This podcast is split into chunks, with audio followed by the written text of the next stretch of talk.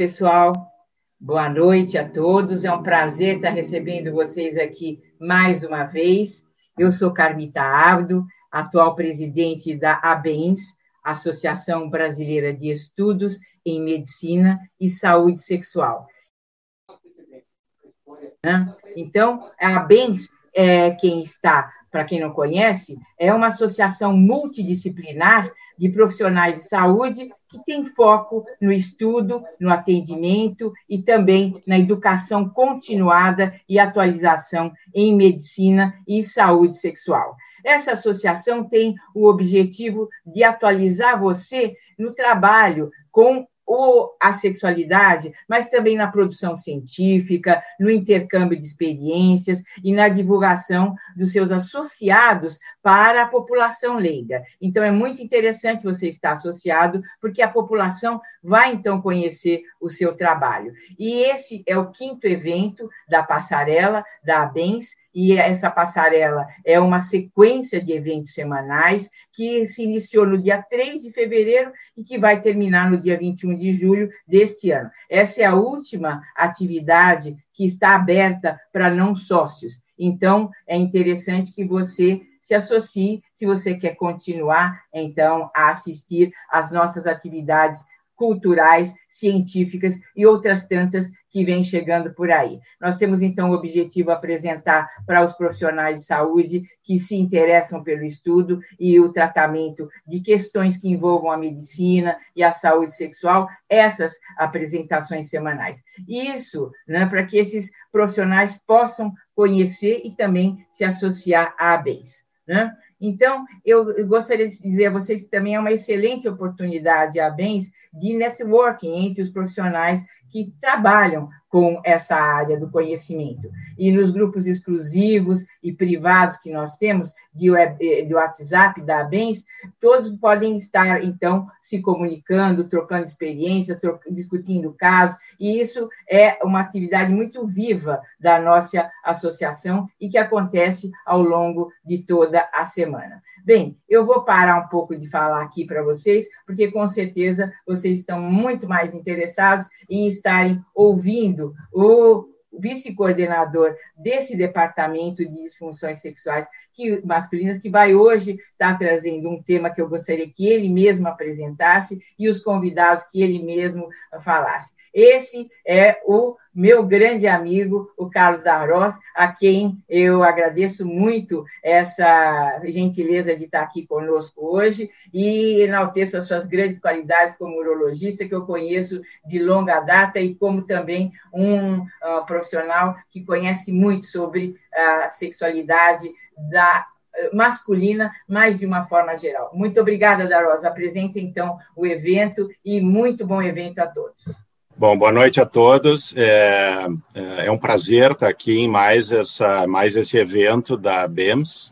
É, gostaria de inicialmente parabenizar a direção que, que realmente deu uma sacudida aí na nossa a BEMS, ressurgiu, está é, bem ativa, está bem forte, está com vários eventos, a programação ali é, vindoura é fantástica e, pô, tá realmente parabéns aí à direção. Bom, uh, o nosso evento de hoje é sobre o uso de, de afrodisíacos, de nutracêuticos no, no, no, nos pacientes com disfunção erétil. Isso é um evento do Departamento de Disfunção Sexual Masculina, que é coordenado por Márcio, pelo Márcio, e o Márcio que, que montou e fez os convites aqui. Então, nós vamos ter inicialmente quatro quatro pequenas introduções do assunto. A primeira vai ser feita pelo Dr. Márcio de Carvalho, que é de Maringá, do Paraná. Depois, Dr. Fernando Cruvinel, de Goiânia. Seguido pelo Marcelo Aranha, de Curitiba.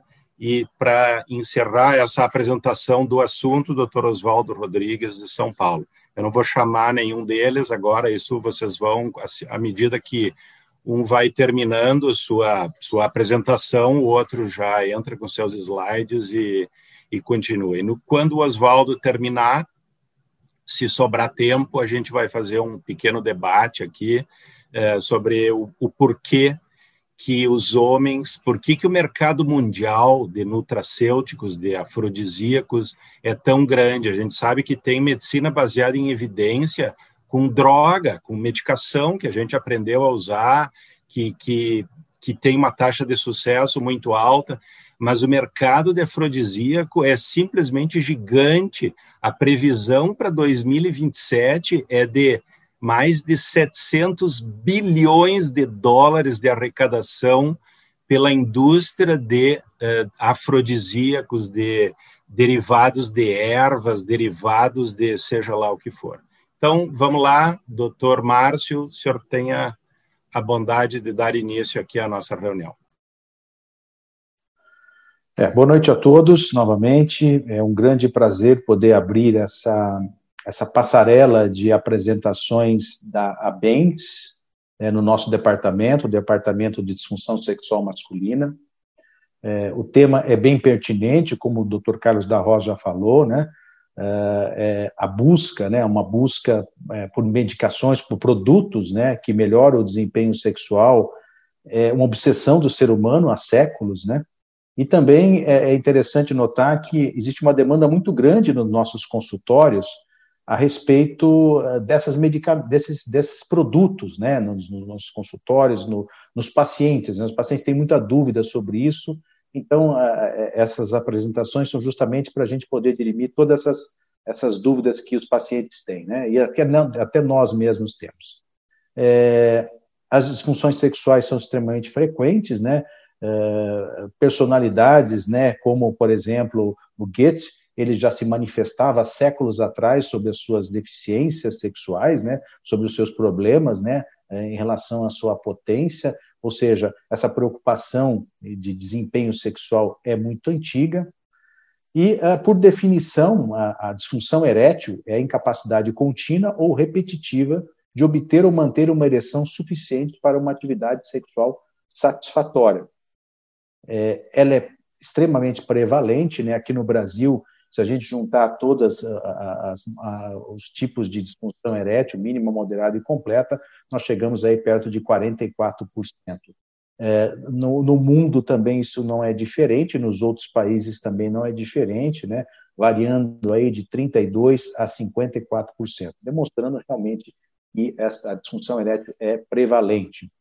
É, mas em relação às medicações, nós vamos falar sobre medicações, né? medicações ou produtos. Nós sabemos que as medicações para disfunção erétil é, já, está bem, já estão bem estabelecidas, né? onde que nós chegamos com isso. Nós conhecemos aqui as diferentes fases de tratamentos é, da disfunção erétil, como modificações do hábito, dos hábitos de vida, o tratamento psicológico, as drogas orais, representados aqui principalmente né, como, como base, né, os inibidores da fosfodiesterase 5, a segunda linha de tratamento, como os tratamentos locais, as injeções penianas, a vacuoterapia, o tratamento intrauretral e também o tratamento de terceira linha, que seria representado pelo tratamento cirúrgico, no caso, a, a, as próteses penianas. Né? Mas o que nós temos que discutir são os produtos naturais e afrodisíacos, né? Eles são, vamos dizer assim, usados através de séculos para aumentar a performance sexual. Esse nome, né, afrodisíaco, vem da, da, da famosa, eh, vaidosa e sedutora deusa grega do amor, da beleza, do sexo, Afrodite.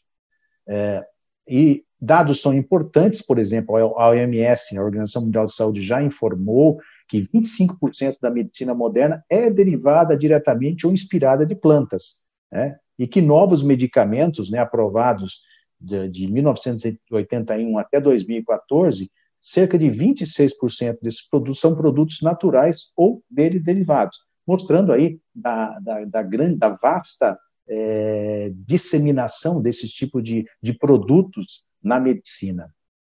Mas é, por que, que o paciente procura esse tipo de medicação? É, quais, as, quais são as razões? Aqui eu elenquei algumas delas, né? Por exemplo, o índice de 50% de descontinuação dos, dos, tratamentos básicos com inibidores da fosfodiesterase 5. Aí nós podemos dizer que existem fatores como a falta de eficácia, efeitos colaterais e até mesmo os custos. Ah, uma, uma, uma, situação importante que hoje em dia está, ah, está bem na moda, na né, influência das redes sociais e academias, nós podemos ver que nas, nas redes sociais existe aí uma vasta é, é, é, propaganda de medicações como essas, de produtos como esse, nas academias também, além de, de se disseminar que é, esses medicamentos melhoram o desempenho sexual, também é colocado que eles melhoram a performance física nas academias, né? Um outro fator importante é o constrangimento do paciente de procurar o médico. Muitas vezes ele não quer procurar o médico por, por razões diversas e procura aí é, na internet se, se é, através de tratamentos com esse tipo de produto. Os benefícios, né? Os pacientes acreditam que além de beneficiar a função sexual, pode beneficiar outras partes, deixa a pessoa menos tensa, é, vamos dizer assim, tem um bem-estar físico maior também receio dos efeitos colaterais, né? Os pacientes têm medo de tomar os inibidores da fosfodiesterase 5 pelos seus efeitos colaterais que são conhecidos, por acharem que esses produtos afrodisíacos são produtos naturais e absolutamente seguros. Um fator importante que a gente não pode deixar de falar é cultural. Aqui no Brasil nós temos aí estados lá no norte do país em que é, é, frequentemente existem lá as feiras é, de produtos afrodisíacos, né? ou seja, é cultural já usar esse tipo de, de produto, né? de produtos. E, e, uma, e, um fator muito interessante que eu destaco é a crença desses pacientes da real efetividade do, do, do, do medicamento, do efeito placebo. Eu tenho, é, hoje mesmo um colega médico me falou que está tomando uh, maca e realmente ele acredita que está funcionando, para ele está funcionando. Então, esse, essa crença na real efetividade desses tipos de produtos. Também, indo mais além, é, é, quais são as ações relatadas desses, medica desses produtos? Né? Então, são diversas: aumento dos níveis de testosterona, inibição de enzimas relatadas à disfunção erétil, no caso, inibidores da fosfodiesterase, é, mediação de vias relevantes da função sexual, destacando aí o GMP cíclico, e também a ação antioxidante desses produtos. Mas existem barreiras, né? existem barreiras para que a gente coloca em relação a esses produtos. Por exemplo, nos trabalhos, né, a falta de padronização da, de, de, metodologia de pesquisa, né, muitas vezes há diferentes avaliações dos graus de disfunção erétil, né, que, que não são sempre os mesmos, né, e também muitas vezes o apoio, né, é, da indústria farmacêutica aí criando aí um certo viés. Uh, informações incompletas da literatura estudando muito o assunto, a gente consegue ver que partes da planta são importantes, que devem ser descritas, se, se foi usado o caule, se foi usada a raiz, se foi usada o, galho, se foi usada a folha. Então, isso são informações que podem diferenciar é, da, da, eficácia de um tratamento a outro.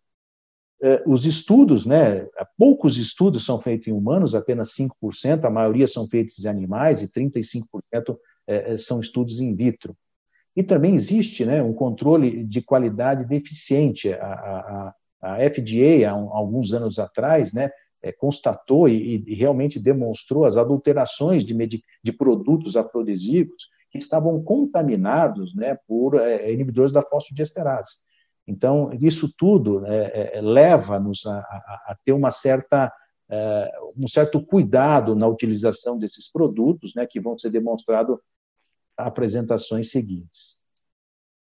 E aqui nessa, é, é, é, nessa, nesse quadro, nós estão, estão aqui nesse quadro elencados né, os produtos que serão abordados nas nossas apresentações, né, que são considerados os produtos mais comuns, os mais populares, os que mais são estudados, né, mas também que existem muitos outros aqui do lado direito, né, nós não vamos entrar em detalhes sobre esses daqui, porque não são tão, é, não, são, não, não existem muitos estudos sobre eles, né, mas que existem cerca de 718 plantas e raízes de, de 145 famílias e cerca de 40 e 499 gêneros. Né? E vou dizer, não são só plantas e raízes, né? existem também produtos de origem animal. Destaco aqui nessa lista o deer velvet, que é o, é o, é o pó do, do, chifre do veado, que também existe o pó do chifre do rinoceronte, que também é usado.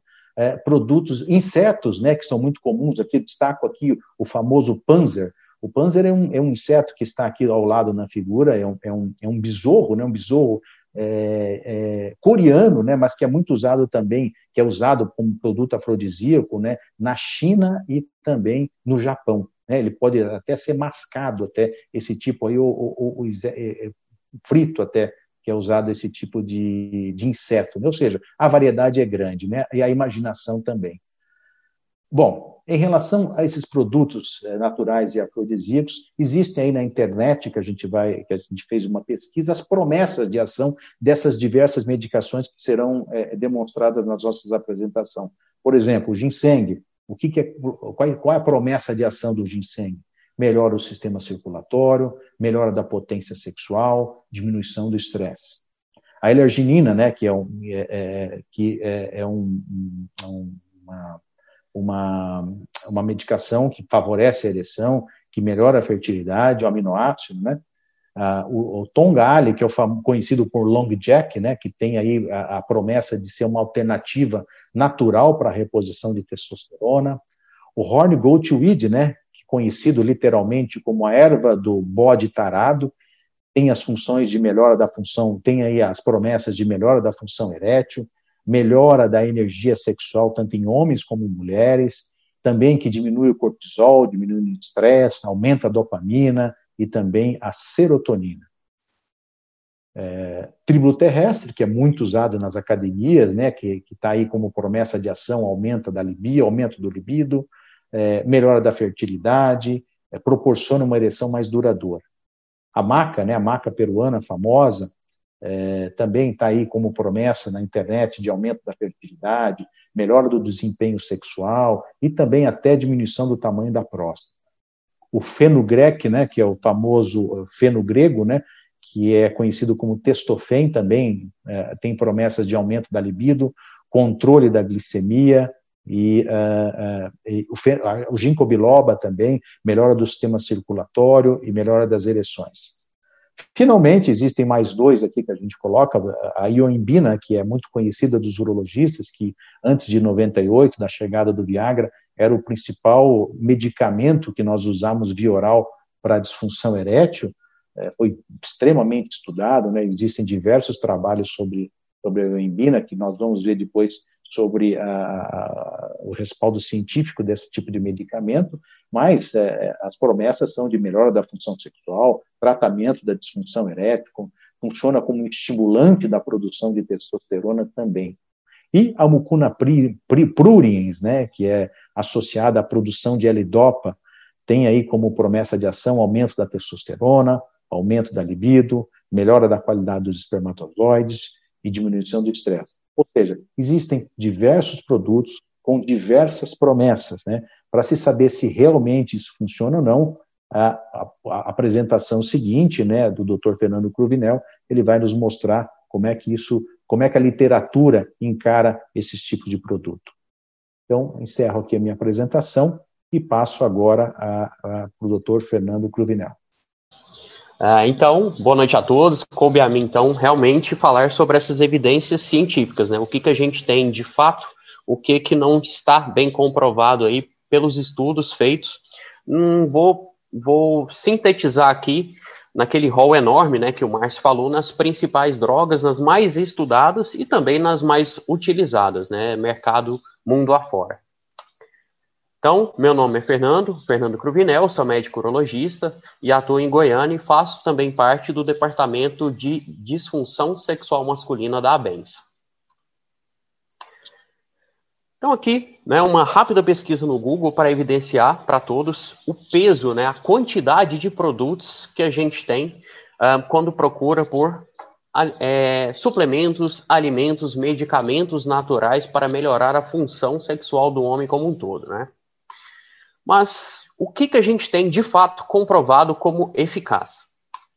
Então, aqui, só para reforçar um termo, antes de começar a falar mais especificamente das substâncias, uh, esse termo, né, nutracêuticos, é um termo que já tem alguns anos de uso, mas que ele sintetiza a ideia de que alguns produtos que são usados como alimentos, eles têm um, um, um, valor além do valor nutritivo, né? Então, eles têm um valor como, por exemplo, de terapia bi biológica, né? Então, no mercado, a gente vê eles justamente como suplementos dietéticos, é, medicamentos naturais, aí diversos nomes. É importante saber isso, por quê? Porque muitas vezes esse grupo de nutracêuticos, eles passam por um crivo diferente, como, por exemplo, no FDA, na Anvisa aqui no Brasil, né?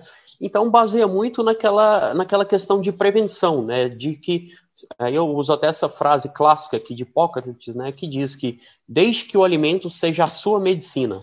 Então, baseado muito nisso, a gente tem aí a, a relevância né, da, desses nutracêuticos na nossa rotina. Não só na parte sexual, mas nas, na, na promoção da saúde como um todo.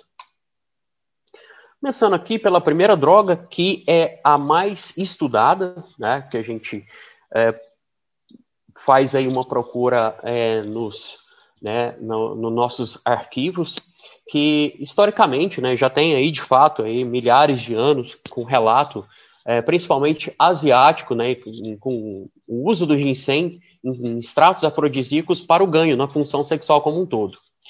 E aí Estudando melhor o ginseng, o extrato do ginseng, é, descobriram-se essas duas substâncias que acreditam ser os, os mecanismos ativos da, da, da erva, né, da planta, que são esses ginsenosídeos e essas saponinas, que in vitro elas mostraram que existe sim algum aumento na sintetase do óxido nítrico nos corpos cavernosos. E aí vale destacar que o óxido nítrico ele tem um papel central na ereção, na promoção da ereção é, no, por, por, justamente fazer a, a, a, relaxamento do músculo liso na, na musculatura intracavernosa e o afluxo ou a entrada maior de sangue.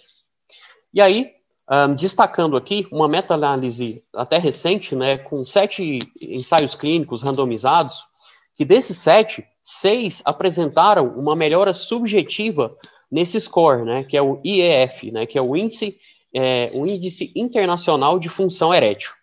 E só que a, esse estudo também mostrou que há uma, uma heterogeneidade muito, muito importante de tanto regime, como usar, quanto tempo usar, a dose e até a, a população é, que foi aplicado o estudo. E outra coisa específica do ginseng que é importante falar é que a própria planta ela sofre variações. Tem uma espécie asiática, tem uma espécie europeia. E o, a, a, idade também da planta faz com que esse extrato é, retirado dela ele apresente variações nessas substâncias, nessas saponinas, esses ginsenosídeos. E efeitos colaterais aqui, só como citação, o Dr. Aranha vai falar um pouco mais sobre isso logo depois. Mas um, os estudos eles mostram sim um, uma certa um certo é, alento para a gente, tem algum grau assim de promessa, mas que atualmente tem uma baixa qualidade e também a eficácia ela não é tão eficiente, mesmo com aquela melhora no IEF, ela costuma ser discreta. Passando aqui para a segunda droga, né, até um pouco mais comum na nossa realidade brasileira, o tribulus terrestres que também aí a medicina asiática, oriental, ela ganha de fato muito destaque quando a gente fala desses nutracêuticos, medicamentos, substâncias naturais, né? E que realmente tem essa promoção bem difusa, né? Não só com a função sexual, mas também como um ganho de fertilidade e até numa melhora, numa maior resposta anti-inflamatória do organismo como um todo. Uh, estudando né, o tríbulos, descobriu-se que uh, essas duas substâncias são as saponinas e as taninas, que provavelmente são elas que talvez sejam um pouco responsáveis por essa melhora na ereção, mas que nos estudos mais recentes não se não, não conseguiu provar nem melhora na função erétil, nem melhora o ganho de testosterona e nem na avaliação subjetiva através do IEF.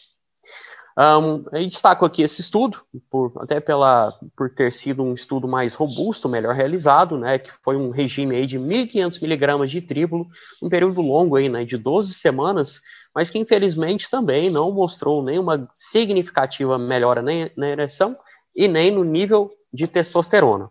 O aumento no IEF, né, nessa escala subjetiva, ele foi muito parecido com o encontrado com, a, com o placebo.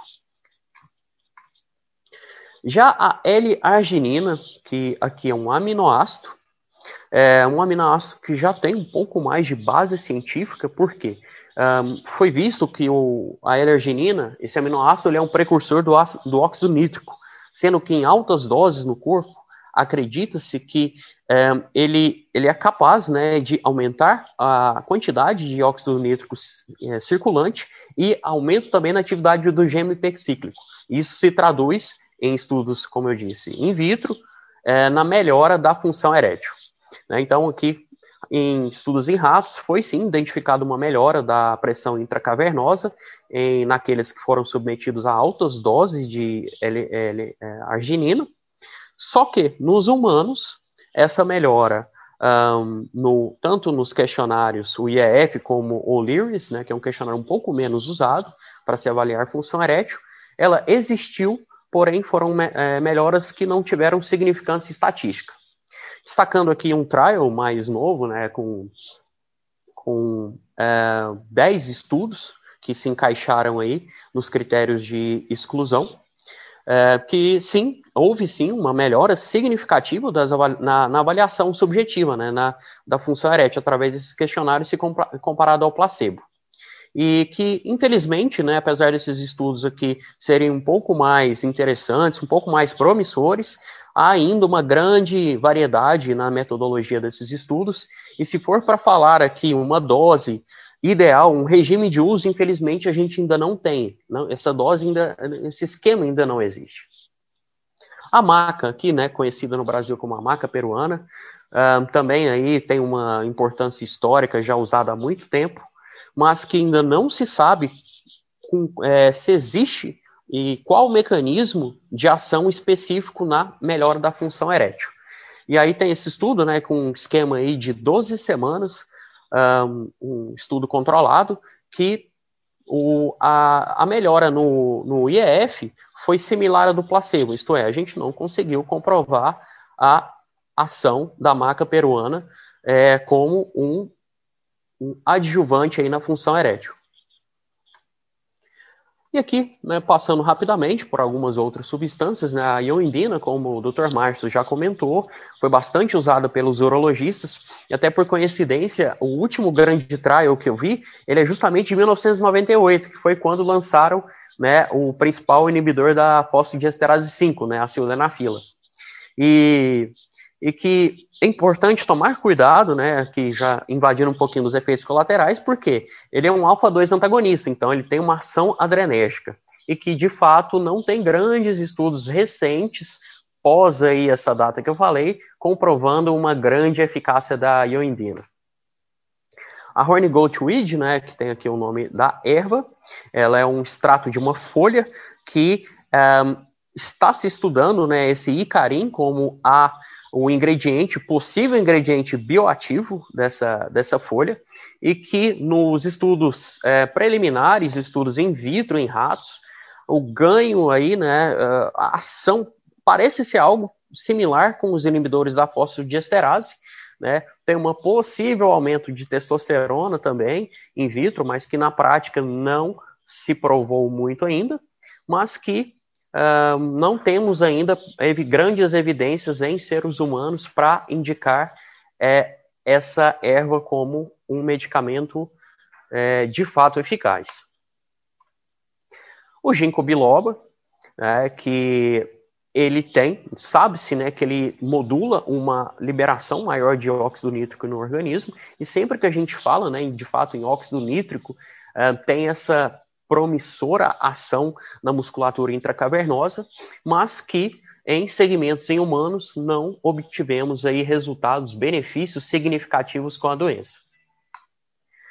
Já o long jack, né, o mecanismo de ação não é conhecido e que também estudos bem estruturados não evidenciaram nenhum principais drogas, as mais estudadas, as mais usadas, e queria deixar aqui adiantando, né, obviamente a gente vai voltar aqui nessas, conclu nessas conclusões, mas que é importante a gente ter, a gente não ser tão pragmático né, na, nossa, na nossa rotina, no nosso, no nosso tato com o paciente, porque essas drogas são de fácil acesso. Ele vai achar, se não for no nosso consultório, ele vai achar na internet, ele vai achar no grupo dos amigos, em qualquer farmácia, na prateleira ali, fora dos remédios controlados.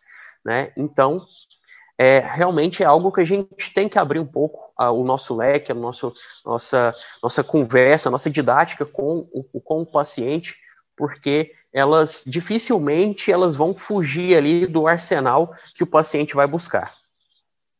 E de todas essas, né, dessas substâncias que eu falei, a, a, o aminoácido, a, a L-arginina, parece sim ser o de maior evidência científica por aumentar justamente o óxido nítrico, mas que de fato ainda precisa de me, melhor robustez nos estudos futuros. O ginseng é o mais comumente usado, o mais estudado, mas que também merece ainda ser melhor estudado para se estabelecer aí como se extrair dessa droga e como usá-la. Importante também a gente relevar essa questão do placebo, né? A gente está tratando aqui de algo multifatorial, um, que uh, mesmo a droga mais, uma das medicações mais estudadas nas últimas décadas, né, que foi, foi a sildenafila, ela mostrou isso, um, níveis altíssimos de melhora dos pacientes com placebo. Então a gente nunca deve relevar isso, né? Tem que, tem que realmente assim abrir o leque de conversa com o paciente para a gente discutir se de fato aquele, aquele efeito placebo está sendo benigno na, na dinâmica desse paciente. E é importante a gente ter cuidado, né? Porque justamente esses neutracêuticos, esses medicamentos naturais, por não passarem por esse crivo dessas agências reguladoras, muitas vezes não há controle na sua fabricação. E principalmente quando a gente é, lida com combinações deles, às vezes ali na entrelinha, ou até nem relatado na fórmula, existe sim uma contaminação proposital ou não né, de inibidores da fosfodiesterase. Então acaba que mascara um pouco a ação daquela medicação dita natural. É, boa noite a todos. Eu gostaria de agradecer ao convite ao, ao doutor é, da Ross e também ao, ao meu amigo Márcio de Carvalho. É um prazer é, poder fazer parte desse evento. É, agradeço também ao Márcio pela feliz notícia de que as aranhas não estão entre os animais utilizados na confecção desses, desses medicamentos ditos de origem natural. É, cabe a mim falar um pouco a respeito de efeitos colaterais, e eu começo falando a respeito do ginseng. Então, o ginseng, é, como o Fernando falou anteriormente, é uma medicação utilizada em larga escala e isso acabou gerando é, uma série de estudos. Né? Entre esses estudos, eu tiro dois estudos de revisão que foram feitos com é, análises de, com estudos controlados é, de efeito é, de medicamento e placebo onde verificou-se que os principais efeitos colaterais eram o desconforto gástrico e a constipação. Em uma outra análise de revisão, é, os autores concluíram que entre os percalços estavam presentes com mais frequência cefaleia, insônia, dor abdominal, dor abdominal e constipação. E eles fazem muita questão em dizer que os efeitos colaterais eram moderados e pouco frequentes. Saindo desse estudo de revisão, nós caímos na seara dos relatos de caso. E aí aparece uma, uma diversidade muito grande de, de eventos e de sintomas, como mastalgia, sim, é, sintomas depressivos, alterações do sistema nervoso central, é, síndrome de Steven Johnson, alterações visuais e, e hipertensão arterial. Se nós saímos nos estudos e passamos para o serviço de notificação, né, além desses citados anteriormente, já foram notificados em relação ao uso do ginseng, fadiga, tontura e mal-estar. Mas o que a gente tem que tomar muito cuidado em relação a essa medicação é com a sua interação com a varfarina e com o AS. Né? Então, alguns estudos mostraram que ela pode potencializar o efeito desses medicamentos, levando aí a um risco aumentado de sangramento. A conclusão é que, fora é, desse, dessas intercorrências de sangramento, a tendência é que os efeitos colaterais do ginseng sejam leves e transitórios. Falando a respeito da L-arginina, um estudo de revisão também é, com análises controladas mostrou que a maior incidência é, de efeitos colaterais é realmente no trato gastrointestinal, com náusea, vômito e diarreia. em outra revisão, ele não cita, mas ele acaba falando é, de que os efeitos são leves e transitórios. Né? E numa terceira é, análise de casuística, ele numera a cefaleia, prurido e um pouco de insônia, e também, como em outros vários medicamentos que eu vou falar é, mais adiante, é, fazem questão de especificar que a severidade é baixa ou mínima. Falando do, do Tongali, é, é uma medicação é, na, com a qual foram realizados poucos estudos em humanos. Né? A maior parte é, dos estudos são em modelos animais, né? e entre esses efeitos colaterais nos ratos analisados, eles dão destaque à hepatotoxicidade. É, quanto ao único é, estudo de revisão desse medicamento, eles não citam, não fazem menção a, aos efeitos colaterais. Como o Fernando falou, o tribulus terrestres é uma medicação que, que ganhou muito espaço aqui no Brasil, né? e muito embora ele seja utilizado com tanta frequência, ele não, não foram desenvolvidos vários estudos com esse remédio. Né? Os estudos in vitro é, mostraram uma variedade muito grande de sintomas e os estudos controlados não mostraram diferença significativa de efeitos colaterais entre o tribulus e o placebo.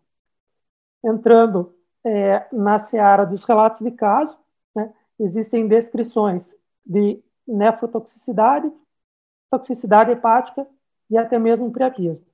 E se a gente pegar a bula é, do tribulus terrestres comercializado aqui no Brasil, né, o efeito colateral citado é, pelo, labor, pelo fabricante é apenas a dispepsia. Falando um pouco a respeito da maca peruana, né, embora ela seja uma das campeãs de dimensões e de venda na internet, é, ela é um remédio que acaba padecendo também é, de literatura. Né? A maior parte dos estudos, como o próprio Márcio citou no início da apresentação, são realizados em animais. Né? O único estudo de revisão que eu encontrei não faz menção é, a efeitos colaterais, e um estudo controlado, ele afirma que não houve efeitos colaterais severos, mas não explica quais os efeitos que ocorreram. Falando a respeito do fenogrego, ou testofen, é, existe um artigo que avalia a, a, os efeitos tóxicos dessa substância em animais e refere uma série de alterações, né? entre elas a neurotoxicidade e alterações do sistema é, reprodutivo. Nas séries de caso com, com humanos, é, os efeitos citados com mais frequência são é, de origem gastrointestinal, sendo diarreia, flatulência, dor abdominal e náuseas mais frequentes. Em algumas situações pontuais, pode ocorrer a hipoglicemia e foi descrita também a perda de consciência em decorrência do uso do testofen. Falando a respeito do ginkgo biloba, então talvez ela seja o medicamento chamado natural mais utilizado no mundo. Então ele é utilizado é, em uma escala muito grande, né, para que a gente tenha uma ideia, em, entre os anos 80 e 90, foram consumidas cerca de 20 milhões de doses, perdão, 20 bilhões de doses de ginkgo biloba. O da Ross é, falou no início da apresentação a respeito do que fatura, do que movimenta é, em termos financeiros. Né? Acredita-se que apenas no ano de 2012 o ginkgo biloba é, foi responsável pela movimentação de 1,2 bilhões de dólares. E, é, graças ao seu uso em larga escala, é, foi possível a realização de alguns estudos de revisão é, que mostraram efeitos colaterais gerais como náuseas, vômito, diarreia, tontura, palpitações e alterações cutâneas, além da astenia. Né? Existem alguns estudos é, em vivo e in vitro que mostraram um risco é, aumentado de carcinogênese é, decorrente do uso da medicação. E, como o Fernando é, citou na apresentação dele, existe uma preocupação importante é, com a sua associação ao uso de cumarínicos e de IAS. Né? Existe uma recomendação clara de que o ginkgo biloba deve ser descontinuado é, antes de qualquer tipo de procedimento cirúrgico, de preferência 14 ou 21 dias. E existe também o risco de sangramento espontâneo, seja gastrointestinal, urinário ou em sistema nervoso central.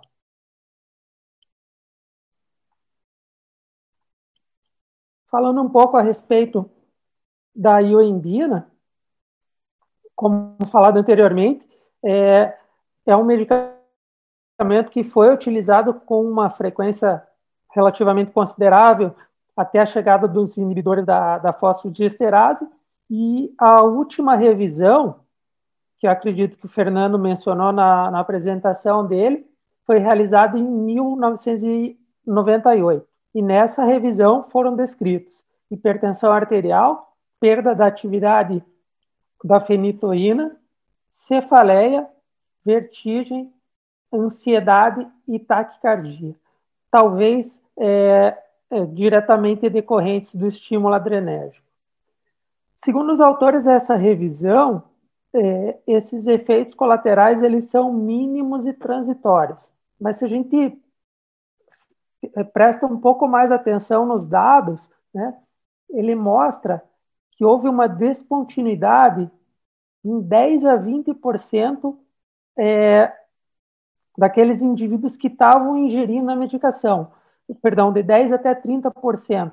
Então, é, não me parece alguma coisa mínima que faça cerca de 30% dos pacientes pararem de, de utilizar a medicação. É importante ressaltar que os efeitos colaterais muito provavelmente apresentam um caráter dose dependente.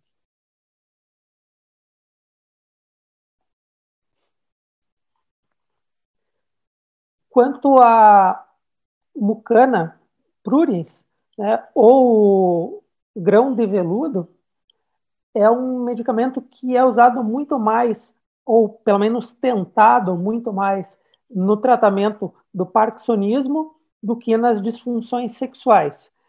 E, nesses, e, e nessa, nessa tentativa acabaram saindo alguns estudos que enumeram os efeitos colaterais principais como náusea e sonolência. Né? Se for realizado é, o contato direto com as folhas, pode haver prurido, né? e o, a substância não processada pode desencadear quadros de toxicidade neurológica ou alterações comportamentais associadas a vômitos incontíveis. É, quanto à erva do, do bode tarado, né, a literatura é realmente muito, muito parca, né, a maior parte é, dos estudos são em, em animais, né, e o que eu encontrei é um relato de caso isolado é, de um paciente que desenvolveu uma taquiarritmia associada a um quadro de hipomania após o uso do, da, do, do Horny Goat Wheat. É, e eu, lendo é, a respeito dos efeitos colaterais, é, eu cheguei a umas conclusões pessoais que eu gostaria de dividir com vocês é, e até é, discutir, estou sempre aberto a, a, críticas também. Então, é, não é fácil falar de efeitos colaterais é, de maneira objetiva é, de substâncias que a gente não conhece é, de maneira concisa o mecanismo de ação e tampouco os efeitos reais é, que essas substâncias podem ocasionar. Eu, eu sou um fã de experimento animal já trabalhei com isso, gosto bastante, mas os modelos animais, eles realmente não são suficientes para estudo de efeito colateral. Como citado é, anteriormente pelo Fernando, né, é, os estudos em humanos eles têm casuísticas pequenas, existe falta de controle, falta de padronização, e isso acaba perdendo um pouco de validade. Somado a isso, existe uma diferença muito grande de dose, então são compilados dados do indivíduo que tomava 200 miligramas é, junto com o indivíduo que tomava 800 é, ou é, 1,2 gramas e assim por diante. É, existem diferenças é, quanto ao veículo, né, quanto à forma de apresentação, é, se é extrato ou se é o, o pó liofilizado e assim por diante. Nos estudos, é, os efeitos colaterais são tabulados como leves e transitórios, né? e existe uma gama bem variada é, de relatos de caso. Então, talvez, se essas casuísticas fossem mais amplas, é, não seriam apenas relatos de caso, né? Prestar bastante atenção no sangramento, ter em mente que o ginseng e o ginkgo biloba, é, eles realmente podem trazer esse risco para esses pacientes, né?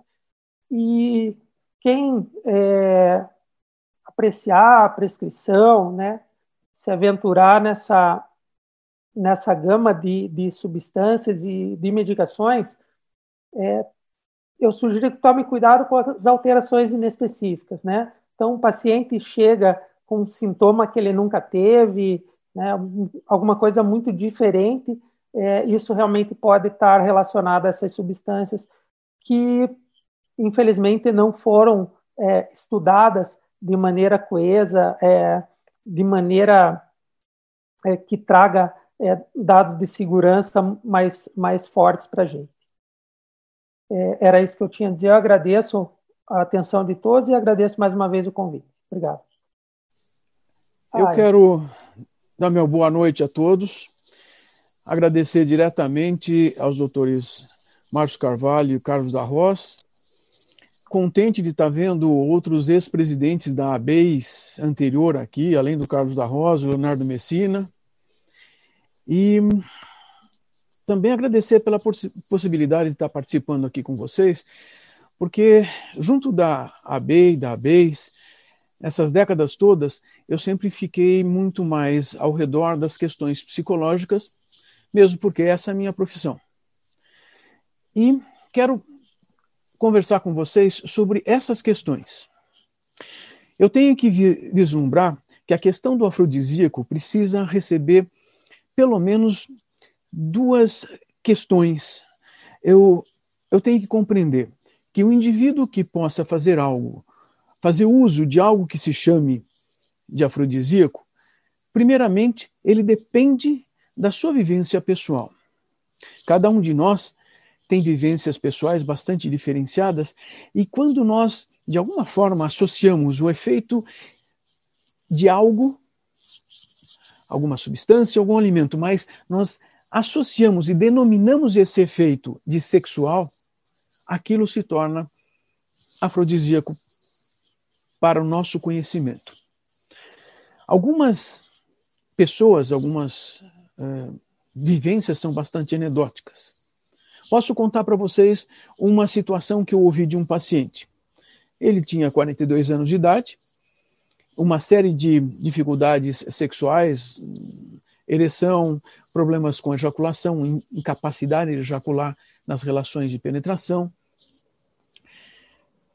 E ele me conta que aquilo que ele sabia que fazia um efeito para ele, para propiciar uma ereção e inclusive ejaculação, era se ele comesse um ovo de pata no dia em que ele tivesse o encontro.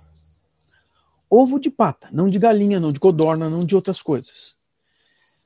Isso me mostrava um aspecto que dizia respeito a uma qualidade muito subjetiva, ou seja, nenhum de nós poderia confrontá-lo e dizer que ele estava falando besteira, porque ele tinha certeza. Sinceramente, eu queria fazer uma pergunta para ele que eu não fiz, porque no lugar dele eu teria uma geladeira cheia de ovos de pata para fazer uso. Eu, eu compreendo que este mecanismo é um mecanismo muito individualizado e diz respeito à vivência dele de alguma forma. A vivência do indivíduo pode ser uma experiência real, real e satisfatória. Mesmo que não exista como ocorreu uma associação entre a substância, o medicamento, o, o, alimento, o que quer que seja, e a vivência satisfatória do sujeito. Aqui eu começo a contar para vocês como é que se produz o um mecanismo individual que eu chego lá. Outra coisa que é muito comum e diversa, em toda a nossa vida isso vai acontecer em termos de comportamentos, é a associação repetida entre dois eventos que a princípio não tinham associação. Na verdade, alguns de vocês já estudou, ou pelo menos já ouviu a referência àquele russo, lá no comecinho do século XX, o Ivan Pavlov, porque ele provocou e demonstrou que se pode fazer essas associações e o corpo reage frente a uma situação que não tinha a ver com o disparo do funcionamento dele. A associação a situações de prazer geralmente vai ser mais eficaz e mais bem-vinda por todos os organismos vivos. Há quem diga que isso ocorra com plantas também, não cabe nem a discussão. A coisa que vai ser importante do ponto de vista individual uh, do ponto de vista de compreender que determinadas coisas, substâncias, plantas, sejam eficazes enquanto sexuais, é o que nós também podemos chamar de distorções cognitivas. Esse termo distorções cognitivas foi criado por um psiquiatra americano, ainda vivo, Aaron Beck, que tem uma compreensão de que essas distorções dirigem as nossas emoções negativas, principalmente, e que essas distorções precisariam ser eliminadas para que nós eliminássemos os elementos negativos, emocionais negativos. Mas, se nós olharmos o que se chama de distorção cognitiva, nós vamos ver que, assim, só o Aaron Beck, na década de 80, já listava uma dúzia. Então, existem dúzias de descrições de como nós distorcemos a realidade. E algumas são bastante olha, vão parecer muito adequadas, muito normais ou até mesmo reais. A distorção ocorre e aquilo que nós observamos vai ser considerado como verdadeiro. Ainda que a realidade venha trazer uma contradição, ainda que uma autoridade de saúde diga que isso não é verdadeiro, essa pessoa vai virar as costas e dizer: ele está mentindo para mim. Vocês ouvem muito isso nesse último ano com relação a médicos aparecendo e dizendo as coisas funcionam assim. E um monte de gente dizendo ele é mentiroso. Ou seja, a distorção cognitiva é um mecanismo que me impede de ver a realidade. Pensem nisso, daqui a pouquinho voltamos a esse outro esse ponto. Vocês notaram que as descrições dos nossos colegas, uh, do Márcio, do Fernando, do Marcelo, referiam, volta e meia, referiam uma série de substâncias associadas a grupos culturais, históricos, inclusive. Não é o grupo cultural que inventou a história a semana passada. Ah, isso é usado pelos chineses, então, há dois mil anos. Isso é usado pelo. E assim segue. Cada grupo social, cada grupo cultural, desenvolve regras para que a cultura seja mantida. Alguns termos em psicologia se referem isso a, a, a uma, a, a uma cultura que é cristalizada e uma conserva cultural. Vejam, se naquela cultura aquele alimento ou substância ou erva é considerado afrodisíaco, virou regra. Sempre que você precisar, precisa usar aquela substância. Senão, não vai ter o efeito desejado.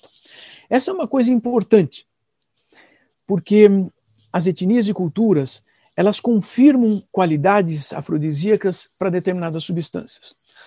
Não, não, se referiu aqui, mas eu posso lembrar para vocês uma substância que, inclusive, tem alguns estudos que vão tentar dizer que parece que tem algum funcionamento em mulheres. Por exemplo, chocolate. O chocolate é uma das substâncias nos alimentos que também tem uma consideração dita afrodisíaca. Um outro aspecto importante, e por isso que eu usei várias vezes a palavra alimentos, são os outros efeitos dessas ervas, ou ainda continuo usando o termo alimentos. Muitas vezes, então, na nossa cultura, nós vemos isso sendo vendido como um complemento alimentar. Bom, no Brasil, existem N substâncias que são vendidas. Vendidas em farmácias de manipulação, em farmácias de produtos naturais, ou eram vendidas em bancas, em tabuleiros na Praça da Sé, aqui no centro de São Paulo, e nas grandes cidades. Isso é comum em, tudo, em todos os países, em todas as culturas. Então, eu me refiro às regras culturais. Para nós existirmos numa cultura, nós assimilamos a maioria das regras culturais. Eu não me refiro a leis, eu me refiro àquelas condições que a cultura diz que nós temos que seguir para nos identificarmos e nos sentirmos parte daquele grupo. Esse é um fator extremamente importante e duro e difícil, porque a maior parte das pessoas, ao assimilar essas regras, toma as regras como sendo individuais. Voltamos à primeira parte. Aquilo que o indivíduo considera como algo que eu vou chamar de crenças. Então, as crenças são de duas grandes ordens: as individuais e as sociais. E contra crença não existem argumentos. Não existem fatos. Não existem estudos científicos que venham a dizer que aquela crença é, é, errada, porque o indivíduo vai lutar até o final da vida dele com a crença, exceto se desenvolvermos um mecanismo para a substituição da crença. Mas existe uma outra coisa que é necessário considerar e apontar aqui. E isso diz respeito à literação, a, literalmente a conceituação do que é afrodisíaco e do que vai ser sexualidade. Dessas substâncias todas, mesmo vendo os estudos que já foram publicados, uma boa parte dessas substâncias refere que essas substâncias são importantes para vida sexual, são afrodisíacos, mas a descrição vai conduzir a que sejam basicamente a maior parte dessas substâncias, elas são referidas a homens e a melhora de reprodução, a melhoria e qualidade de espermatozoides, por exemplo. Várias dessas substâncias citadas são usadas pela medicina tradicional hindu, o Ayurveda. O Ayurveda é um contexto médico que para o hindu mediano, para o hindu profissional de saúde, é considerado uma ciência. Eles tratam o Ayurveda como uma ciência que tem mais de dois mil anos de tradição escrita. E vejam, eles consideram oito ramos dessa medicina. O último e o final é o afrodisíaco. O afrodisíaco reúne uma série dessas ervas, tem uma série de receitas, de cocções, de substâncias que são preparadas pelos médicos ayurvedas, e eles contam assim: isto aqui vai ser extremamente importante para que um homem seja capaz de ter filhos sadios. Ah, funciona também para as mulheres, mas é muito importante para os líquidos e fluidos masculinos. E a repetição disso é extremamente importante.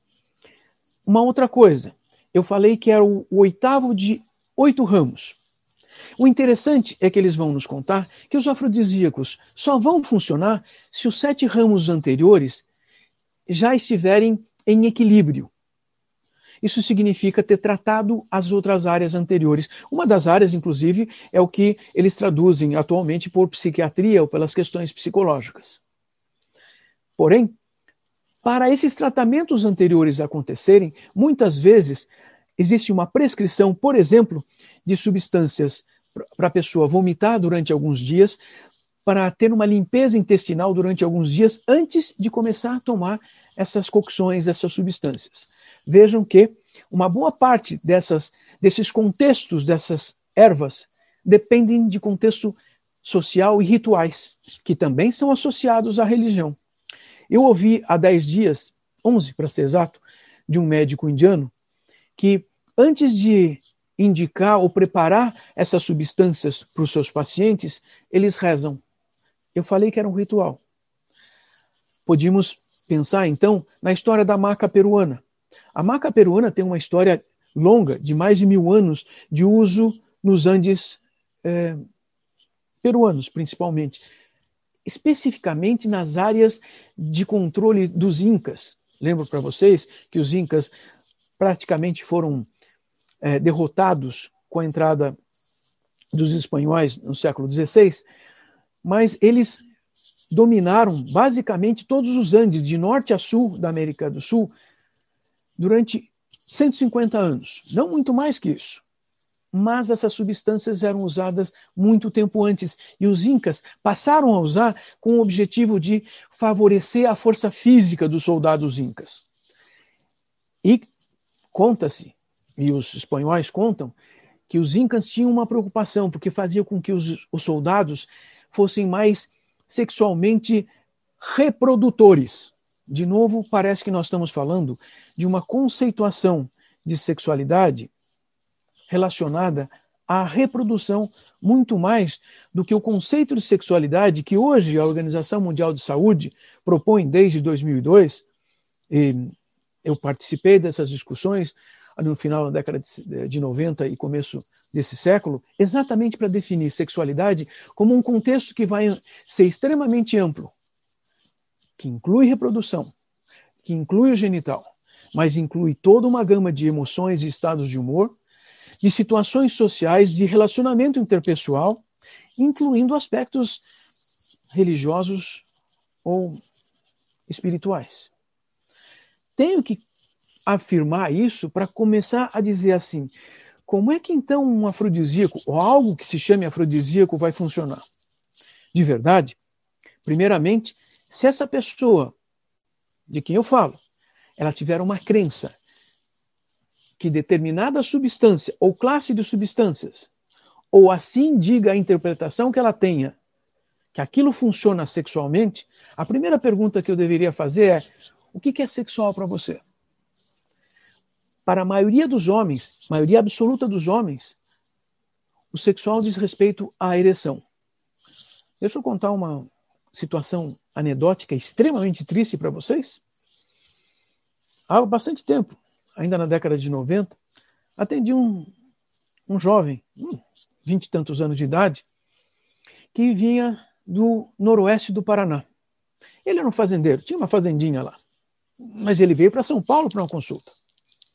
Ele, na verdade, assim que eu perguntei, ele já me contou que então ele tinha um problema de impotência. Perfeito.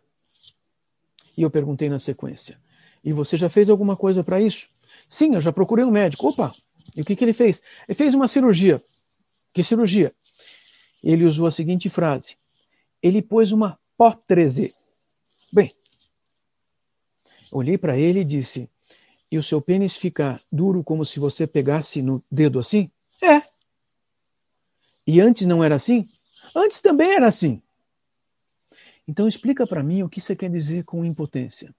E ele me contou e foi me descrevendo todo um estado de humor, um estado emocional, um estado de desejo sexual, de mobilização e sensações de prazer. E aqui ele já estava me contando um segredo. Primeiro, nós temos que saber essa conceituação, porque sem a conceituação o afrodisíaco não vai funcionar. Em segundo lugar, essa conceituação pode dizer respeito a uma coisa que esse sujeito parece que, de alguma forma, estava me contando. Porque ele, no organismo dele, no rosto dele, as sensações físicas do que nós chamamos de emoções não era muito bem percebida. Algum de vocês já pode localizar uma descrição, um nome para a descrição que eu, que eu estou fazendo. Porque essa incapacidade de perceber as sensações emocionais, inclusive então expressar essas emoções, parece ser bastante associada com o que nós chamamos de efeito afrodisíaco. Em verdade, recentemente, há dois anos, um, uma dissertação de mestrado no, em Portugal fez um estudo exatamente com mulheres e como é que seria essa história de efeitos emocionais e afrodisíacos. E a conclusão foi exatamente que aquelas, aqueles sujeitos que tinham menos capacidade de perceber as sensações físicas relacionadas às emoções não conseguiam nem fazer o efeito do afrodisíaco. E aquele que então tinha mais envolvimento, aquelas que tinham mais envolvimentos emocionais e com as expressões emocionais, tinham mais efeitos afrodisíacos. É verdade? Todos vocês que já experimentaram algo que fosse afrodisíaco, por exemplo, uma dose de álcool, isso não é álcool, mas assim as pessoas dizem, se sentem, parece que mais livres emocionalmente. Então, percebam que além dos dois aspectos que eu chamei de regras, de crenças, que são aspectos cognitivos, eu ainda conto outra coisa. Algumas circunstâncias que dependem do desenvolvimento de expressões emocionais para facilitação dos efeitos de todas essas substâncias. E sim, exemplos anedóticos nós vamos poder ouvir de vários pacientes e contando de formas muito diferentes.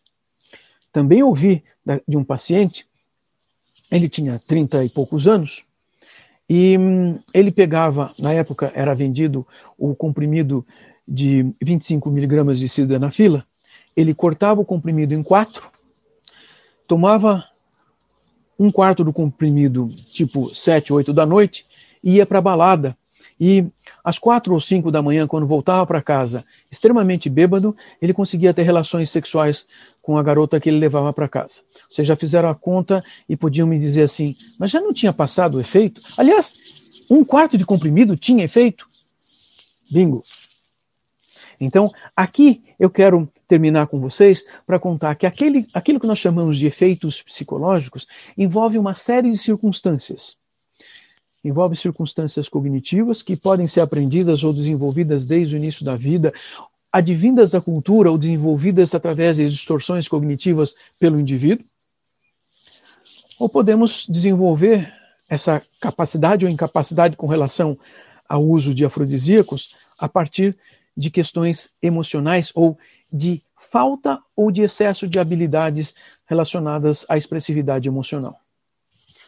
Deixo para vocês essa ideia e hum, creio que devemos ter a oportunidade de conversar um pouquinho. Obrigado de novo, Carlos. Por favor. Fantástico. Acho que a gente poderia ficar aí, são 10 e 20, né? A gente poderia ficar mais duas horas conversando agora sobre quais são os fatores, quais são os.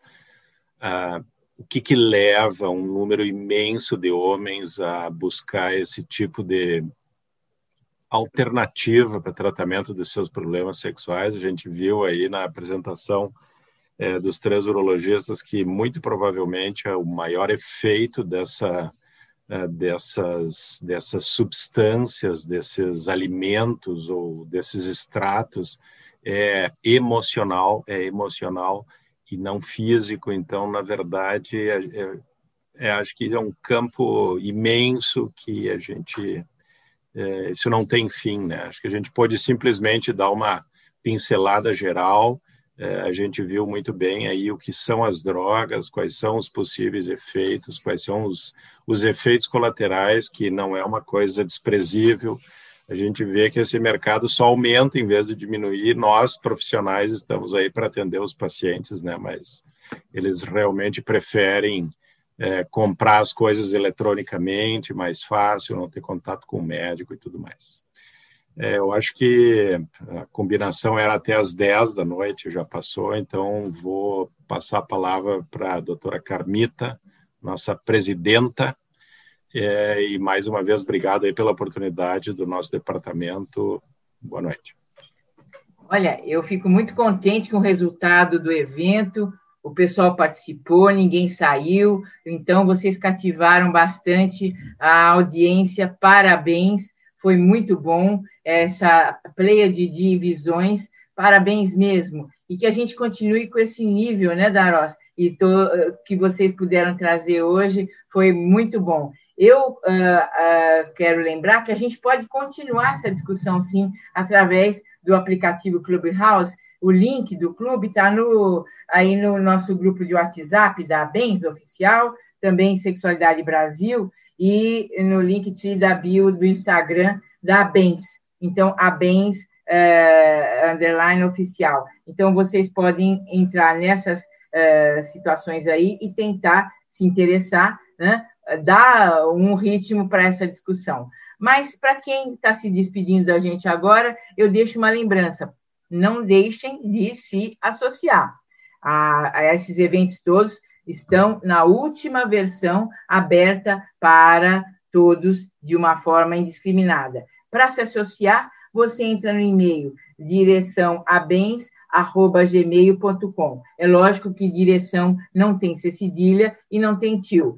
Eu conto com vocês se associando. Vamos fazer da Bens uma sociedade cada vez mais forte. Nós estamos muito contentes com a participação de todos vocês, com o resultado que temos obtido e queremos manter esse nível que foi conquistado com essa uh, numerosa uh, audiência de vocês, mas também com um empenho muito grande de todos os profissionais de altíssimo nível que fazem parte da nossa associação. Seja um ah, associado a bens e ganhe conosco né, essa série de possibilidades de se manter atualizado, de trocas, de networking e também de uma visibilidade junto à população. Muito obrigada a todos, uma boa noite e continue quem desejar no Clubhouse fazendo uma discussão agora com os nossos queridos palestrantes. Obrigada, pessoal. Até a semana que vem, quando nós teremos uh, Sexting e Nudes Serão esses os novos voyeur